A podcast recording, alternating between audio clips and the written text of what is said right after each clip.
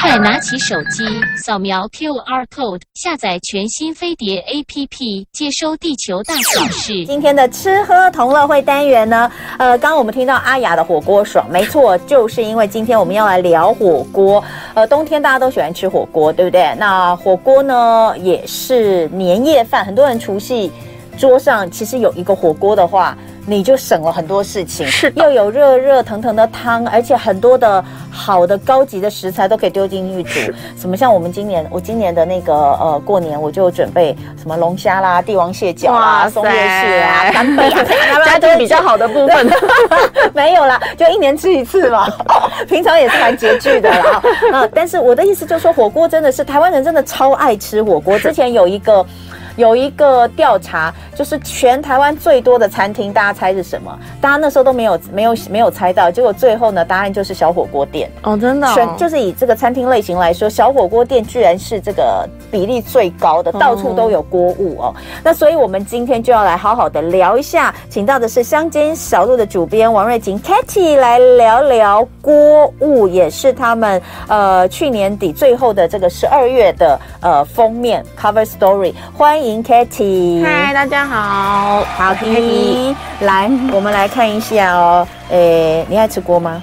我其实蛮喜欢的，诶、嗯。欸，延续上面刚刚那个减肥的话题，其实有一阵子我减肥的时候相当热爱吃火锅，可是很多人会说火锅其实不会瘦啊，有普林啊，有什么？哦，没有，其实你就是吃蔬菜，对，然后不要吃一些过多的加工食品或什么的，然后汤也尽量不要喝。其实火锅适合各式各样的人，你喜欢吃海鲜，你也爱可以吃火锅；你喜欢吃肉肉的人，你也可以吃火锅；你喜欢吃蔬菜的人，你也可以吃火锅。然后火锅有很多不同的口味嘛，那我们会在。在十二月，就去年的年底做火锅这个主题，也是想说，就是天冷了，然后再有一种大家聚在一起的感觉。就是如果你有很久没有联系的朋友啊，也可以趁着吃过的时候约他一下，让彼此吃饭也不尴尬嘛。哎，我我有人说哇，两段节目好极端呐，恐吓完大家脂肪肝之后再来吃好吃的，没有，因为刚刚其实梁副院长有讲了，他说其实脂肪肝你跟蛋白质、跟鱼啊肉啊，你大鱼大肉反而不会。得脂肪肝，你反而会瘦。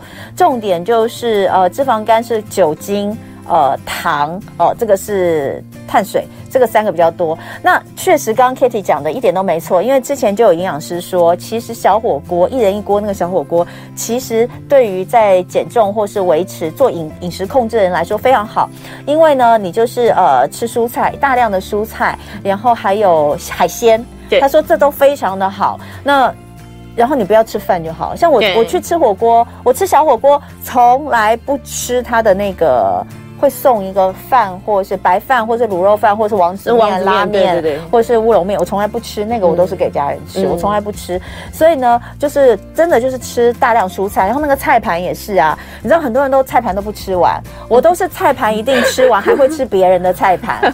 那现在有很多店什么可以肉肉换菜盘？对啊，嗯、然后但是我就比较不吃它里面的那个火锅料。嗯，就是有一些火锅料是看得出来是比较加工款，但现在也有很多那种手工火锅料也是蛮不错的。对，日式的日式，你去外面买那种一包的那种日式的火火锅料，它通常就是比较会比较肥的那一种。所以这是我吃火锅方式，所以我觉得吃火锅是非常健康的啊。然后不要喝那个汤，我通常不太喝汤，我喝的话就是最多喝一口。然后我们上次有讲嘛，我们去吃小火锅，一定是比如说我的主菜跟海鲜，我先生的煮肉，然后煮肉的那一锅的汤就不喝，就喝我这一锅的汤。啊，是的，没错，就是汤还是可以喝，但是就是。挑对，好，那我们就来讲，因为相亲小路很可爱，他们每次做一个主题，都会有一些冷 冷知识或者是一些小学堂，对不对？是。那我们这一次来看十到十三页，就是一个火锅大富翁小知识，是好可爱。你们把它做成大富翁的形式，没错，因为我们想说，我们每一次都是写 Q A Q A，大家可能觉得啊。看的有点腻，那我们刚刚有说嘛，就是希望大家能够在年末的时候，或者是像现在要农历过年，大家可以聚在一起的时候，一边吃锅一边讨论。那总不能一边吃锅一边跟朋友讲说，哎、欸，我问你这个问题怎么样，你回答。所以我们想说，那我们设计了一个纸上大风的游戏，我们还有做那个可以剪，让你剪杂志，把杂志剪下来做成骰子的一个东西。哦哇，对，这是骰子。你们这一次真的很很特别耶。对，荧幕上哦，对，荧幕上左上角那个就是你可以剪下来，然后。自己折做成骰子，然后就可以跟朋友们一起玩。那你走到哪一个，我们就有加减分嘛。因为大家有玩过大风的朋友都知道，就是玩到破产就死掉了嘛。所以一开始会给你分数，然后有游戏规则这样。然后答案呢就是在后面，那大家就会。哎，这太有趣了！我们来玩一下好不好？我们现在现场没有骰子啦，因为我们没有办法把它接下来，但是我们可以用乱数表。好啊。乱数，大家知道那个其实有一个非常好用的。呃，就是那个 random，就是那个什么叫随机随机数字随机数字的抽签。那比如说你们我们是哎，你这边是哦，因为我们格数没有很多，所以我们的骰子没有一到六，然后我们还有减分，减分你就是因为要要迎合大富翁的关系，然后扣分嘛，你才会破产。哦，那我们就来 才会有输的人。那我们还是把它当做一到六好了，来来产生。好好，比如说第一个我骰到四。你那我要从哪边开始？够这个有那个够的那边开始。四步，一二三四。最一开始的寿喜烧指的是什么？A. 祝寿喜庆料理。B. 烧烤的肉。C. 吃了就会快乐的火锅。哎，题目怎么那么难呢？我们有难有简单，所以这个难的就加比较多分呢。应该是 B 吧，烧烤的肉吧。因为它本来就是烧，欸，不对耶，它是煮在里面的啊。可是寿喜烧那个是那个是日文呢，啊，就是那个是日日文又不是日文，它就是寿喜两个字吗？对，真的吗？Yes。那我那我选 C，答案是什么？答案是 B。你一开始，啊，你一开始说的是对，因为它就是烧烤的肉，没错，它就是烧烤的肉。哎，寿喜烧的日文是什么？呃，sukiyaki，sukiyaki 就是烧烤的肉，哎，所以我一开始想，那不管，那我要算对，要算我对，对，那你就加三分，好，加三分，那我再往前走三，对不对？对，你一开始有五分，加三分就变八分了。哦，好，再一二三，哦，这一题台南人呢一定知道，台南人何为以下三种何为台南特色火锅料？A 鱼饺，B 鱼册，C 鱼面。赶快回答！大家知道，大家请回答。台南人，快点！台南人，B 啊，B B 吗？鱼册，等等等等，对，这个我也知道，因为我有追台南人的社社团，我对于台南人很台南这个地方非常感兴趣。但大家知道鱼册这个东西是什么东西做的吗？不知道哎、欸，鱼册什么？跟鱼饺什么的有什么不一样吗？不知道。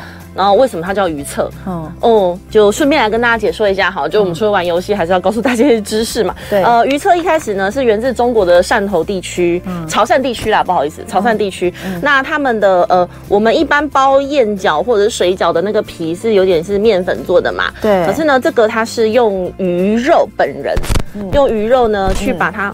，sorry，嗯，用鱼肉呢去把它呃打成浆之后，嗯，做成薄薄的皮，嗯，所以它吃起来的口感呢就会不太一样。嗯，那呃早期在台南是用那个呃狗母鱼，嗯，那狗母鱼就方便嘛。然后可是呃麻烦的点是它必须要一个一个挑刺，人工手工挑刺。那挑刺 对，就是会很辛苦。然后以前也没有什么冰箱、冷气房之类的，所以就要全程保持低温，所以他们凌晨就要起来做。嗯，对，然后呃做成，因为这样别说。包蔬菜卷卷卷，会像以前那种书卷这样子的，嗯、所以叫书册，哦、所以叫鱼册。对，这是以前的、嗯、呃留下来的一个说法。哎、欸，我我觉得你们这个火锅富翁的火锅大富翁的题目都好有趣，真的好有趣哦。有，有些比较简单的，如果同朋友们答错，就可以 diss 他这样。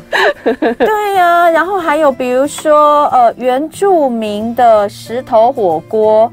是用什么植物当锅具？等下回来解答给你哦。今天吃喝同乐会，我们来聊聊锅物哦。那这也是乡间小路在二零二二十二月的呃主题，非常的可爱。那今天主编王瑞婷 Kitty 在现场呢，呃，首先带大家来玩的就是他们精心制作的火锅大富翁。那除了有这个大富翁，就是真的是可以朋友们一起玩，因为它里面。我跟大家讲，真的没有很简单，这些知识哦，全部当然当然就是答案都在后面，后面就写的很清楚，这就是一个火锅的小常识。可是大家那么爱吃，台湾人这么爱吃火锅，全台湾开最多的餐厅就是火锅，可是可能很多人都不知道这一些。比如说刚刚我有跟大家讲到的这个原住民的石头火锅，用什么植物当做锅具，这个我们待会再聊。我先来讲一个，我觉得这整个里面最难的一题是。甜不辣一词是从哪国语言演变而来的？好，这个其实应很简单啦，就看题目你会觉得很简单，好，但你很容易错。甜不辣一词是哪一国语言演变而来的呢？啊，第一个选项是日本，第二个选项是葡萄牙，第三个选项是韩国。好，那这一题如果你答对的话，可以加四分，往前走四格。可是呢，Kitty 就说。我就说，那一看就知道是日本啊，甜不辣不就是日本吗？他就说这么简单，我们怎么可能会加四分呢？哦，所以答案是答案是葡萄牙。哎，为什么是葡萄牙？哎，怎么会是葡萄牙呢？因为我们都知道天妇罗日文是甜不，呃，我不太会念日文，但是大家都知道嘛，那个甜不辣的日文其实是直接就是翻。直译过来，嗯，那就想说，明明这是日本发扬光大的东西，它关葡萄牙什么事？嗯、但其实这种事情呢，我们就要回推到更早之前，在西元十六世纪，就是那种大航海时代，西班牙、葡萄牙这些舰队们，他们都往各地去发展的时候，嗯、那当。他们当然也有到日本，嗯，那他们到日本之后呢，一定也会呃，比如说做一些交流啊，民生设施的一些东西去做采买啊，嗯、然后也会留下一些饮食文化在当地嘛，嗯，所以呢，这个有两说，嗯、一说呢是嗯、呃、葡萄牙文的调味料的意思，那葡萄牙文念起来呢是 Timbler，嗯，Timbler，对，Timbler，然后呢另外一个呢是西班牙文是斋戒的意思，因为。一基本上都是蔬菜，没有肉，所以那个斋戒的是拉丁文叫做 tempura，嗯，所以其实你听起来很像，然后你跟日文念在一起也很像，所以到最后这个手法呢就在日本传开，就是用蔬菜然后去炸。嗯、那一开始他们也是就是都只有蔬菜，那渐渐的才演变成会加一些嗯、呃、不同的配料啊，啊对，然后还有什么炸虾啊这一类的，对，所以最一开始要回推的话其实是葡萄牙。哎、欸，所以你看甜不辣哦，大家现在想的都是鱼浆，但它最早因为这个字是从拉丁文的斋戒的意思来，所以那时候是蔬菜，蔬菜就是炸的蔬菜。其实像日本的天妇罗里面炸蔬菜本来就是很大的一个，是哦，所以甜不辣原本是来自于这个葡萄牙的语言，和可能也有西班牙啦，但是因为这个选项里面只有日本、韩国、葡萄牙，因为拉丁文嘛，嗯，对对对，厉害厉害。再来有一题。再问问大家，也给大家一个机会，来这个 YouTube 上的朋友可以来留言。以下哪一个是基隆特色火锅料？哎，基隆的朋友有机会来答对了。基隆的朋友站出来。第一个 选项是鸡肠，第二个选项是蛋肠，第三个选项是马卡龙。马卡龙怎么会丢火锅里？你随便写吗？没有没有没有，我们是有逻辑的。真的吗？真的。那大家答案是什么？有没有基隆人知道？鸡肠、蛋肠还是马卡龙？哪一个是基隆特色的火锅料？我现在要请 Kitty 来解答。好，答案就是蛋肠。但是呢，我们为什么有一个选项是马卡龙？因为它就是火锅界的马卡龙。哎，天哪，它长得也太像马卡龙了吧？是不是？所以我才说它是马卡龙。哦，真的，它是火锅界的马卡龙。对，那它怎么做成的呢？它其实外面呢是呃那个小肠，羊小肠。就皮很薄，对，然后所以呢，呃呃，不对，sorry，是猪小肠，猪小肠。哦、那呃，里面是灌那个蛋浆，所以叫蛋肠嘛，嗯、它中间就是蛋。嗯、那为什么会长成像这样子，有点真的很像是 马卡龙的样子？是因为你切切切切成嗯、呃，差不多一公分。老板说最方便最好看就是一公分，嗯、切成一公分之后下去煮，那蛋是不是呃会膨起来？你煮蛋的时候会膨嘛？可是肠会丢啊，嗯、所以一膨一丢它就。会把中间的肠就揪起来，然后就把蛋往旁边挤，然后热了之后，它就变这样蓬蓬的马卡龙。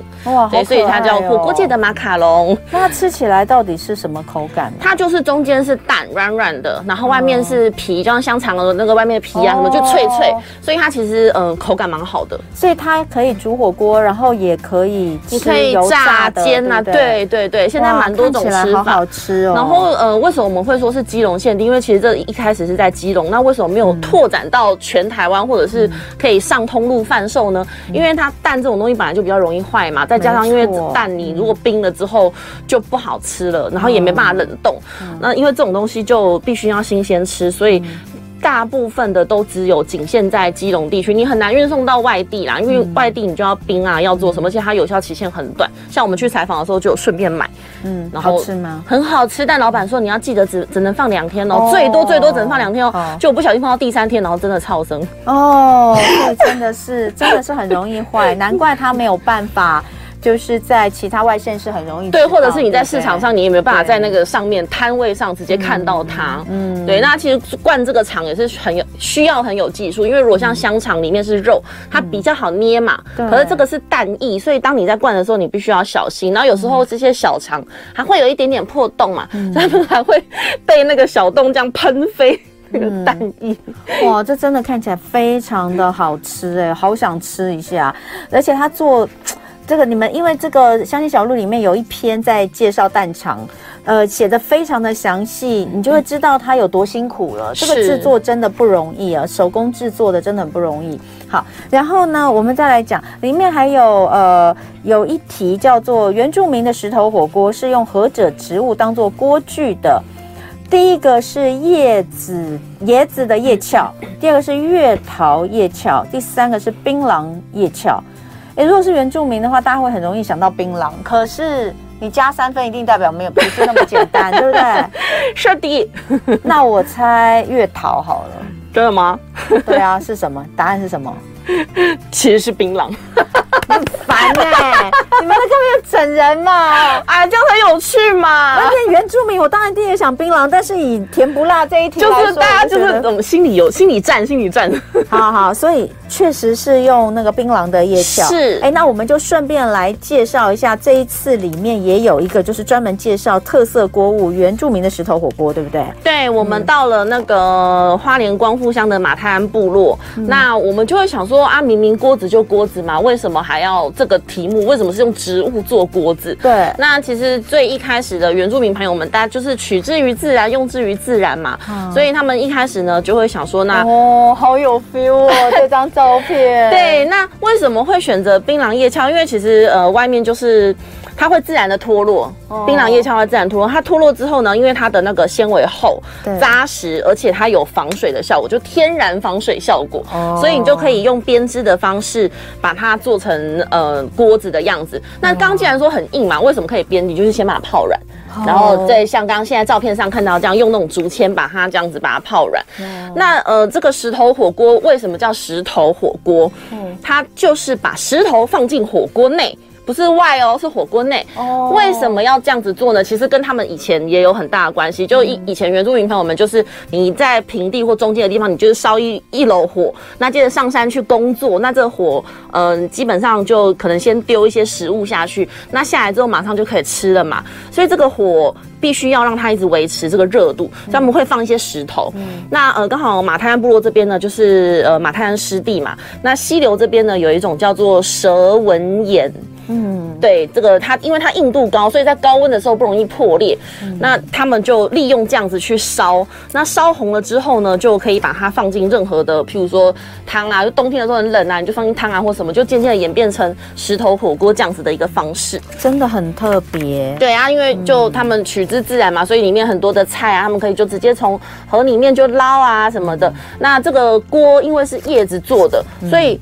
就天然的嘛，也不会有什么问题。嗯、那石头，你说溪流中的石头被你们被他们捡来放了，那石头怎么办？嗯，造成废弃物嘛？没有，石头就是石头啊，你可以堆砌成墙啊，嗯、然后呃再把它放回去溪流里啊，等等之类都可以。对，嗯、所以其实呃石头火锅就是一个原住民朋友们跟大自然和平相处处得非常好的一个。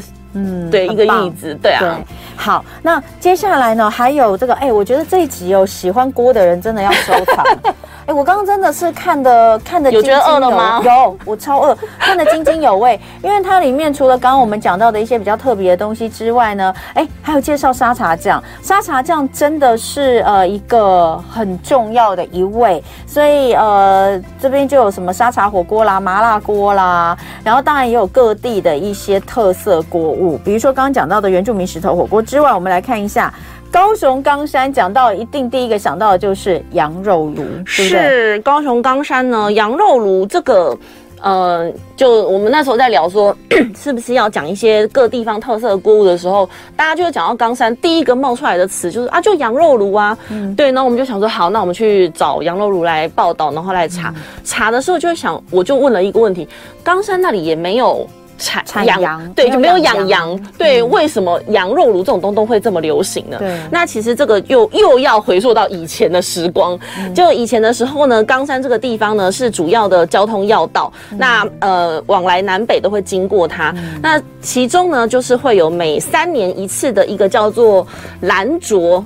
大会就是有传统的集市啊，嗯、就是很像以前的那种大的板呃赶集的这种概念，嗯、对，会在那边聚集。嗯、那有人潮就有钱潮，有钱潮你就要想办法赚钱嘛。嗯，所以呢，那时候呢就有人在想说，好，那我们呃农业时代也不吃牛，嗯，那肉肉怎么办呢？让我们来吃羊好。可是羊会有一些腥膻味嘛，嗯、不喜欢怎么办呢？不然我们加一些中药来把它调和一下。嗯，所以一开始的羊肉炉的锅底是中药味。嗯，对，那中药味的锅底呢，就嗯渐渐的把它演变成是像现在的羊肉炉，就大家热乎乎的会吃一锅。嗯，那我们是不是聊到刚才羊肉炉的时候，还有一个非常重要的东西就是豆瓣酱？对对对，一定要跟它搭在一起。没错，那就豆瓣酱又是怎么来的呢？我们又好奇了。那再查了一下，才知道说哦，原来因为刚才那边有很多的呃眷村啊，什么空军眷村基地啊，对。对，所以就有很多的呃眷村朋友们或退役的军官，他们思念家乡味，嗯，所以呢就做出了一些呃郫县那边或者是四川那边的呃风味的豆瓣酱，可是太辣了，就是他们传统他们家乡的味道，对台湾人来说太辣，嗯，所以呢就再调和了一下，然后加了一点甜味，然后一点日本腌制的手法去做发酵，那就变成现在的这个豆瓣酱，那就搭在一起吃，快要饿死了。还好，快要结束了。而且他们冈山那边的羊肉，我就是有很多不同的特色，譬如说有带骨啦、带皮啦。其实你看，它也有这种涮羊肉，就是一片一片。是，就是生羊，因为新鲜，他们每天早上都现宰现杀。你那个还是一个羊肉饼吗？对，它那个是类似肉夹馍的概念，但是中间夹的是羊肉。哇，这真的是 就羊肉有很多种吃法。嗯，所以其实其实好吃的羊肉哦，是真的可以做到没有那种大家怕的味道。对，那当然就是呃不不敢吃羊肉的人可能会觉得太可怕，光是看到图片我都快吐了。但是喜欢吃羊肉的，或是不怕吃羊肉的，你其实是可以看着图片想到那个香味的。嗯，所以我好饿。好，哎，最后还有一个嘉义的砂锅鱼头，这个大家就是知道嘉义的火锅最有名大概就是砂锅鱼头哈。是这个嘉义砂锅鱼头，你们也有做一个特辑哦。是，但是呃我们是往呃比较产地的地方去，我们就没有介绍市区那一家，就想说大家都知道。对，大家都知道。对。那呃，为什么会有砂锅鱼头呢？就是嘉义有很多水库嘛，对对。那我们就是往水库那个方向去，就是曾文水库。其实曾文水库周边也有一条街，其实基本上每一家都有在卖砂锅鱼头。嗯，对。那他们这个鱼呢，就是大头鰱。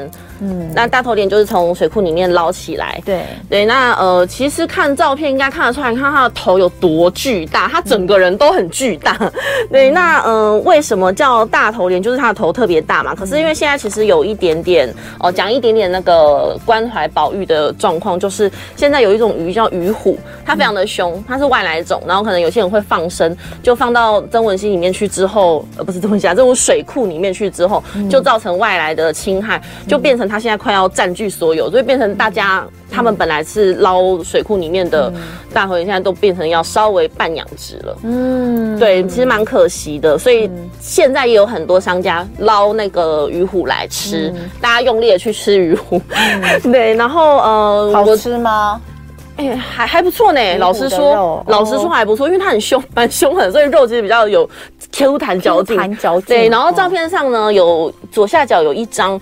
呃，听众朋友可能没有没办法看到，那我们用讲的就是，我们想说砂锅鱼头有什么样，它就是风呃底的风味就有点像是沙茶嘛。那有什么特殊的吃法呢？然后老板就跟我们分享说，老饕的一个两个特殊吃法就是眼睛旁边鱼眼睛旁边是脑髓，就鱼的脑髓。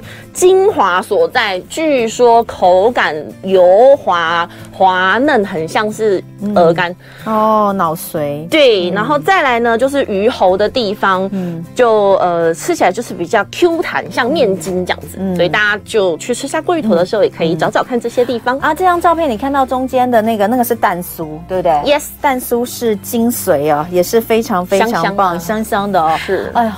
真的好饿，因为这个嘉义的砂锅鱼头实在是也是非常好吃。为什么？因为它这个滋味也是我们在其他县市比较没有吃到的。是。那有人说这个汤头偏甜，其实南部的大概都是带一点点甜，但是非常的好吃。今天很谢谢 Kitty 带来乡间小路十二月份的锅物的特辑，谢谢，谢谢大家。